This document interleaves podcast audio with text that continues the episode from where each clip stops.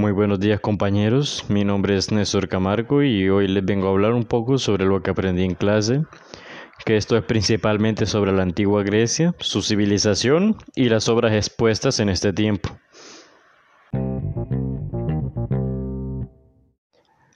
Antes de todo les voy a dar una pequeña introducción sobre lo que era la antigua Grecia. La antigua Grecia se referencia al periodo de la historia de esta, que abarca desde la Edad Oscura, periodo de decadencia económica y cultural de este país, es decir, en el año 1200 a.C. y la invasión dórica, hasta el año 146 a.C. Cuando se produjo la conquista romana de Grecia tras la batalla de Corinto, se considera generalmente como la cultura que sirvió de base a la civilización occidental. Así, la cultura helena tuvo una poderosa influencia sobre el imperio romano, el cual la difundió a través de los muchos de sus territorios en Europa. Antes de todo, empecemos con la cronología de la antigua Grecia. Algunos historiadores consideran que los primeros Juegos Olímpicos, sean en el 776 a.C., señalan el comienzo del periodo conocido como la antigua Grecia. Entre el fin del periodo micénico y los primeros Olímpicos transcurre una época llamada la Edad Oscura de Grecia, de la cual no existe ningún escrito y quedan pocas reliquias arqueológicas. Hoy en día este periodo se incluye en la locución Antigua Grecia. Tradicionalmente se considera en que la época de la antigua Grecia finaliza con la muerte de Alejandro Magno en el año 323 a.C., dando comienzo el periodo helenístico. No obstante, se extiende el periodo de la antigua Grecia muchas veces para incluir el tiempo hasta la conquista romana de 146 a.C. Algunos autores tratan la cronología de la antigua Grecia como un continuo hasta la llegada del cristianismo en el siglo IV, pero esta opinión es poco convencional. La historia de la antigua Grecia puede subdividirse en varios periodos según la alfarería y los sucesos políticos, sociales y culturales. La Edad Oscura, 1100 a.C. a 750 a.C., muestra diseños geométricos en la cerámica. La época arcaica, 750 a.C. hasta 500 a.C., sigue mientras que los artistas crean esculturas en posturas estiradas con la sonrisa arcaica onírica. Se suele considerar que la época arcaica termina al derrocar al último tirano Ateneas en el año 510 a.C. El periodo clásico, 500 a.C. a 323 a.C., ofrece un estilo distinto que después se consideró como ejemplar, es decir, clásico, el Partenón se construyó durante esta época. El periodo helenístico 323 a.C. a 146 a.C. es cuando la cultura y el poder de Grecia se expandió en el Oriente Medio y en el Oriente Próximo. Este periodo comienza con la muerte de Alejandro Magno y termina con la conquista romana tras la batalla de Corinto 146 a.C. La Grecia romana comprendía entre la conquista romana y el restablecimiento de la ciudad de Bizancio su nombramiento por el emperador Constantino I como capital del Imperio Romano, la Nueva Roma, renombrada Constantinopla en el año 329. La antigüedad tardía, finalmente, hasta inicios del siglo VI, con el declive politeísmo romano frente al avance del cristianismo. El final de este periodo suele simbolizarse con el cierre de la Academia de Atenas por parte de Justiniano I bajo el edicto del año 529, que además prohibía el paganismo, el judaísmo y cualquier religión no cristiana. Tras la literatura antigua griega surgieron otros géneros literarios, entre ellos la épica, narración de historias heroicas, la lírica, elaboración de poemas, la prosa, narración de novelas y teatro, representación dramática, obras de comedia o tragedia en anfiteatros.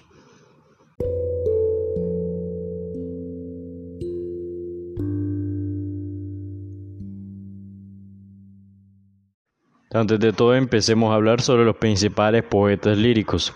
Alceo de Mitilene, de la lírica monódica del siglo VII a.C., Safo, de la lírica monódica del siglo VII a.C., Anacreonte, lírica monódica del siglo VI a.C., Alcmán de Esparta, lírica coral, siglo VII a.C., Estesicoro, lírica coral, siglo VI a.C., Ibico, lírica coral, siglo VI a.C., Simoníes de Zeus, lírica coral, siglo VI a.C.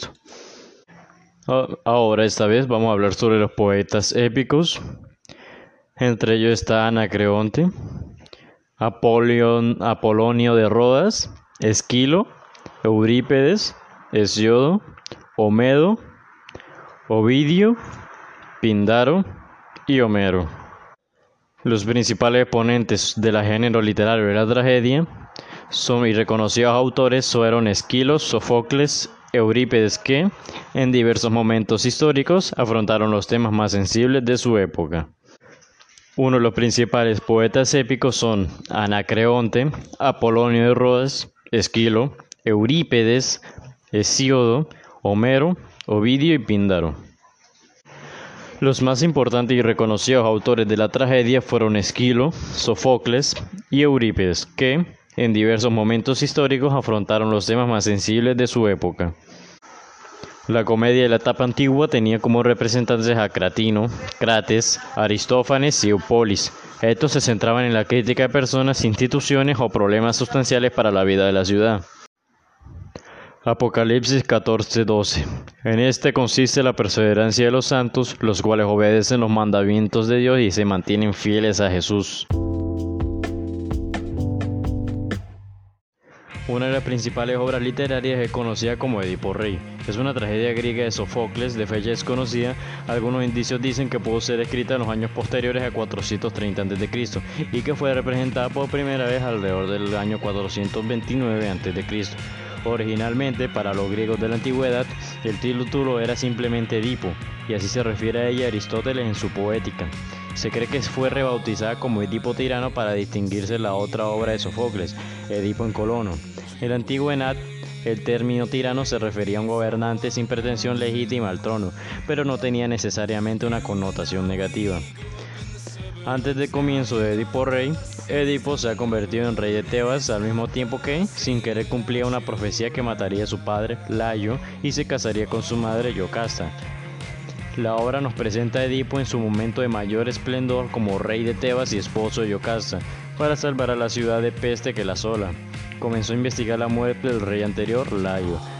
Poco a poco descubre la verdad, Edipo es el asesino que busca, Layo era su padre, y su esposa Yocasta es al mismo tiempo su madre. Yocasta se suicida colgándose y Edipo, horrorizado por el parricidio y el incesto, se sigue a sí mismo desesperado. Pide a su cuñado Creonte que le deje partir al desierto y que se quede con sus dos hijas, ya que sus dos hijos son hombres y sabrán cómo actuar. Aunque la tetratrología que formaba parte solo logró el segundo puesto en el agón dramático, muchos consideran a Edipo Rey la obra maestra de Sofocles e incluso de la tragedia griega entre ellos Aristóteles, que la analiza en la poética, mencionándola varias veces para ejemplificar aspectos del género.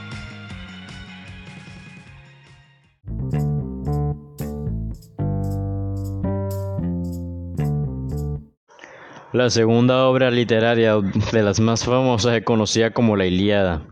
Es una epopeya griega atribuida tradicionalmente a Homero, compuesta en hexámetros dactílicos, consta de 15.693 versos, divididos por los editores ya en la antigüedad en 24 cantos y rapsodias. Hoy su trama radica en la cólera de Aquiles. Narra los acontecimientos ocurridos durante 51 días en el décimo y último año de la guerra de Troya. El título de la obra deriva del nombre griego de Troya, Lión.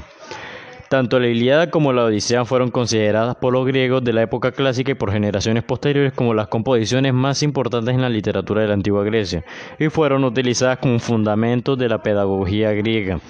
Ambas forman parte de una serie más amplia de poemas épicos de diferentes autores y extensiones denominados ciclo troyano. Sin embargo, de los otros poemas únicamente han sobrevivido fragmentos. El principal argumento de esta obra, de este poema épico, narra la cólera de Aquiles, hijo del rey Peleo y de la Nereida Tetis, su causa, su larga duración, sus consecuencias y su posterior cambio de actitud. La ira del pelida Aquiles termina junto con el poema, cuando se reconcilia con Príamo, padre de su enemigo Héctor, momento en que celebran los funerales de este.